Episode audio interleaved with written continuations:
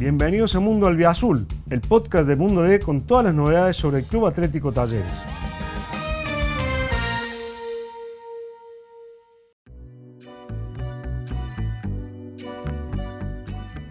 ¿Qué tal? ¿Cómo les va? Bienvenidos a una nueva edición de Mundo Albiazul, el podcast con toda la realidad, toda la actualidad de un Talleres que no atraviesa su mejor momento, que no arrancó de la forma que muchos imaginaban y que además de eso ha tenido algunos conflictos fuera de la cancha, pero para hablar de todas esas cuestiones lo tenemos a Huito García, ¿cómo estás? ¿Qué dice usted, Agu? ¿Cómo anda? Saludos para todos y todas. Bueno, arrancamos, Hugo, con lo futbolístico, analizando y contando lo que fue el empate de ayer en Paraná de un Talleres que, como decía recién, no ha arrancado como muchos querían o imaginaban, ¿no? Vamos a la cuestión coyuntural para después entrar al fondo. Me parece, Agu, que el empate terminó siendo un punto a favor de Talleres, más allá eh, de la circunstancia por eh, la expulsión de Ramiro González Hernández cuando quedaba un tiempo, cuando desde el juego Hoyo pretendía cambiar con esa serie de variantes que incluyó en el segundo tiempo, con el ingreso de Oliva, de Matías Godoy y también de Matías Catalán. Pero bueno, eh, es un punto de apoyo para Talleres, de acuerdo a lo que valoró el técnico, por es muy poco teniendo en cuenta lo que ha producido Talleres en la cancha y fuera de ella, es decir, el juego que influyó directamente en el resultado. Hoy, como decimos, es Talleres el único equipo de los 28 de la Copa del Liga Profesional que no ha marcado y tiene su razón de ser. No solo que no ha marcado, sino que ha sido uno de los que menos ha pateado al arco, lo cual marca que no es solamente la falta de eficacia el problema, sino que hay una cuestión eh, más de fondo y que también imagino yo tiene un poco que ver con todo lo que se generó en la pretemporada, con un técnico que llegó tarde, con refuerzos que en varios casos son apuestas, si bien fácil no las nombra así, pero son jugadores con mucho rodaje en B Nacional o en ligas del exterior, no quizás con, con un gran presente en primera división. ¿no? Sí, eh, por eso uno proponía ir de la coyuntura a, a la cuestión de fondo. Vamos a escuchar lo que dijo Hoyo tras el juego de anoche ante Patronato de Paraná. ¿Qué te parece, Augusto? Lo escuchamos al técnico de Talleres. Yo creo que el segundo partido se generó, se generó más. Eh, hoy un campo difícil, yo creo que, que aquí eh, no, es fácil eh, sacar puntos, no es fácil ganar. Va a ser para los equipos difícil porque es un equipo agresivo, aguerrido, sobre todo el primer tiempo en el cual no nos, no nos sentíamos cómodos nosotros y no pudimos desarrollar lo que veníamos haciendo. Bueno, lo escuchábamos recién a Hoyos. Eh, ¿Qué sacas en limpio de, lo que dijo el técnico? Bueno, la, consulta fue concreta, la falta de gol. Bueno, Hoyos empezó hablando de que hubo dos referencias dentro del juego en el primer tiempo, eh, que es una cancha difícil. Oíste que cuando los técnicos empiezan a hablar de los rivales y del lugar en el que juegan, medio como que están esquivándole el bulto de hablar de la producción. La producción efectivamente fue, fue escasa. Lo que a decir recién, Talleres es uno de los equipos que menos ha pateado en el torneo, tiene 23 intentos eh, y lo convierte en el último. Su rival de ayer tiene 25. Pero bueno, eh, eh, partiendo de lo que fue anoche, donde Talleres pateó dos veces, una combinación entre Fertoli y Esquivel, en la cual justamente el ex no pudo resolver y terminó un tiro bastante desviado. Y después, al final del partido, con un tiro de Francisco Álvarez, casi volviendo así de una pelota detenida, que también pasó, no, te digo lejos, pero bueno, estuvo bastante distante de lo que fue una jugada preparada, algo que se hubiera ensayado en la semana, una subida del, central que bueno, ya tienes algunos minutos en taller y que entra justamente para reemplazar al expulsado Ramiro González Hernández. No más que eso. No más recuerdo una llegada de Godoy y un penal que no le cobran a Talleres. Ah, exactamente, tal cual. Sí, me parece que el árbitro Andrés Gariano y sus asistentes, sobre todo el que estaba de ese costado, eh, era muy difícil no verlo, ¿no? Sobre todo eh, en esa situación, en ese lugar.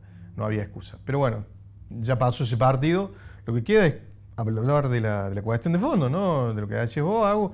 El juego no ha sido. ¿Por qué eh, no ha sido lo esperado? Evidentemente hay algunos atenuantes, como eh, concebir un taller sin Baloyes, sin Santos, sin Enzo Díaz, sin Girotti, y sin Garro. Ayer en el calentamiento precompetitivo tuvo esta situación de, Garro donde se sintió con, un poco fiebre, además esperemos que no sea COVID. Y después lo que sucedió con Enzo Díaz, que venía con una contractura después del partido con Unión y que también habría sufrido alguna consecuencia en el calentamiento precompetitivo. Evidentemente, esas cuestiones son definidas como atenuantes. Pero después hay otras cuestiones que tienen que ver con cómo Hoyo ha decidido poner en escena un equipo que tiene la obligación de mantener una identidad con quienes estén. Ese fue el compromiso de Hoyo. Eso fue lo que le pidió Fassi. ¿Qué plazo le dio? Creo que solamente ellos dos lo saben. Pero me parece que, de acuerdo a lo que uno charla con Fassi, eh, me parece que hay un, respaldo y demás.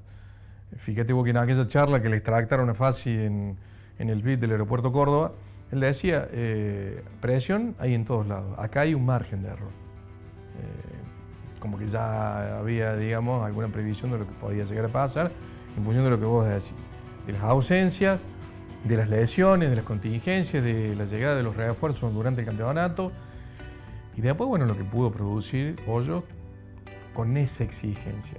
Si vos querías estar en talleres, querías volver, hay que mantener esta identidad. Bueno, Hoyo le habré dicho, para hacer lo que vos me pedís, hay que esperar. Eh, hablando Hugo de margen de error, nombrabas recién esas tres palabras, notaba ayer en las redes sociales que suelen siempre ser un termómetro de lo que pasa luego en, la cancha, eh, eh, como cierto fastidio o enojo del hincha para con Hoyos y como que le ha reducido al mínimo el margen de error de cara a lo que viene el entrenador. Eh, ¿Notas también esa impaciencia en la gente para con el técnico y cómo vive la dirigencia puertas adentro esa cuestión? Hasta ahora Fassi se ha expresado eh, en la previa al partido con Patronato justamente, hablando de que hay que apoyar el plantel y el cuerpo técnico. No es un dato menor, la referencia no fue puntualmente el juego del equipo, sino a la situación que había desencadenado la expresión pública de Comar a través de su Instagram, en su salida de talleres hacia Rosario Central. Ya vamos a estar con eso si vos querés, pero bueno, eh, te respondo de esa manera, con la expresión de fácil, tratando de apoyar al, equipo y al cuerpo técnico. Evidentemente, hay una responsabilidad también del entrenador. Está con un equipo en formación, pero ha hecho demasiados variantes, inclusive eh, en el mismo partido. Y me parece que le ha errado en algunos cambios. Eh, sobre todo en la definición del 9, de reemplazante de Santos. Lago entró en un partido como volante derecho o extremo de derecho y ayer en el partido anterior con Unión y, y le había cambiado totalmente la función. No es que no lo pueda hacer, pero en un equipo, volvemos a este concepto, para lograr la identidad no se logra de un día para otro, ni de un mes al otro. Es mucho trabajo. Hay que preguntarle casi que Medina, más a Frank Dario Kudelka. No fue una cuestión de horas, ni de días, ni de un mes. Son procesos. ¿eh? forma parte de esta visión institucional. Para jugar así se necesita este proceso. ¿Puede? Sí, le dijo Hoyo. Fácil le dijo, ¿en cuánto tiempo? Y bueno, eso dependerá de, la medida en que tenga la disponibilidad para eso. Si no, la alternativa cuál es, Agustín? Y pensar un partido en función del rival, en función de la disponibilidad, en función del cambio de táctica quizás no ser un equipo tan ofensivo, tan ambicioso, tan agresivo. No es que se le vaya a caer a Taller un galón. Eh, pero bueno. ayer ante Patronato, uno de los rivales más débiles del torneo, tres volantes centrales de inicio. Tres volantes centrales. La salida de Garro impuso una contingencia de último momento. ¿Por qué no Cristian Ludueña, que había jugado unos minutos en el partido con Unión? Y que es un tipo que, bueno, está preparado para eso. Y no tanto Méndez, pero bueno, tampoco Méndez se le pidió hiciera algo eh, que fuera jugar de central. Se le quitaron las obligaciones de marca, de ser el primer pase, para poder jugar. No pudo.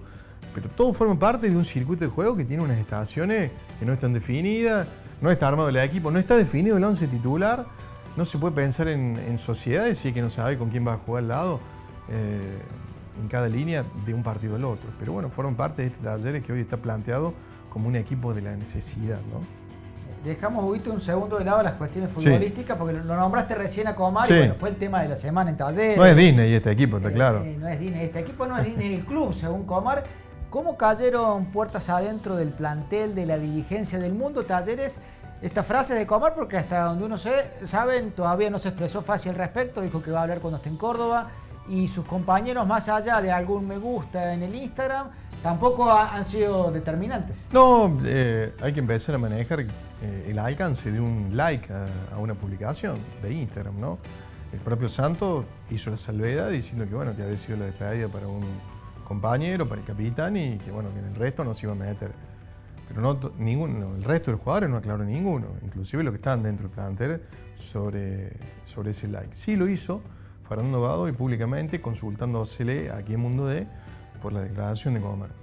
Eh, y dándosele la opción a que, bueno, si no quería expresarse, no había ningún problema. Pero lo hizo, dijo que no estaba de acuerdo con lo que había dicho Comar.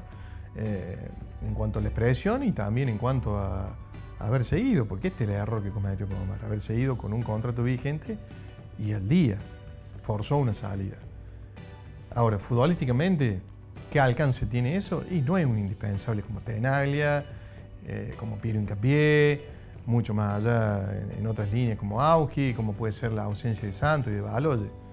Está claro eso, ayer le trajo a dos jugadores como Ramiro González, que no me parece nada del otro mundo, eh, y, a, Francisco Álvarez, pero no fue Hoyo el que se paró en la puerta de la sede o del CARDA a hacerle un, piquete fácil para que lo dejara comar.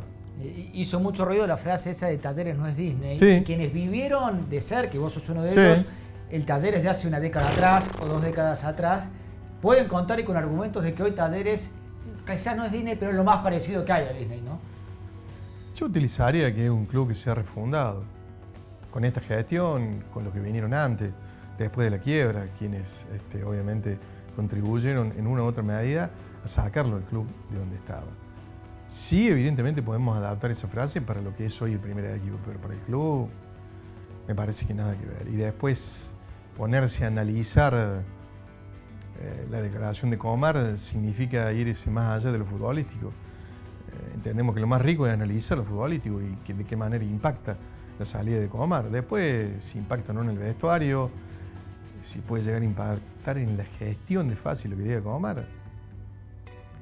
Y habría que preguntarle al propio Comar por la definición de algunos términos que son bastante vagos y demás, pero evidentemente analizar a Comar eh, cuando se puede hablar de fútbol eh, en tantas oportunidades me parece ocioso. Lo escucharon a Hugo García hablando sobre todo el presente, actualidad y el futuro de un taller es que el próximo lunes 19.15 va a tratar de volver al triunfo cuando reciba a News All Boys de Rosario en un partido que probablemente sea con visitantes, ¿no? Sí, está confirmado, eh, va a ser sin restricciones y Newell tendrá el acompañamiento de, entendemos, 6 o 7 mil espectadores. Ha sido un gusto acompañarlos. Hasta la próxima. Igual, gracias.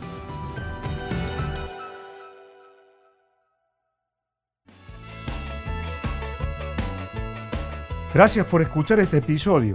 Te invitamos a visitar mundod.com.ar para estar al día con todas las noticias sobre el albiazul. Nos encontramos de nuevo la semana que viene.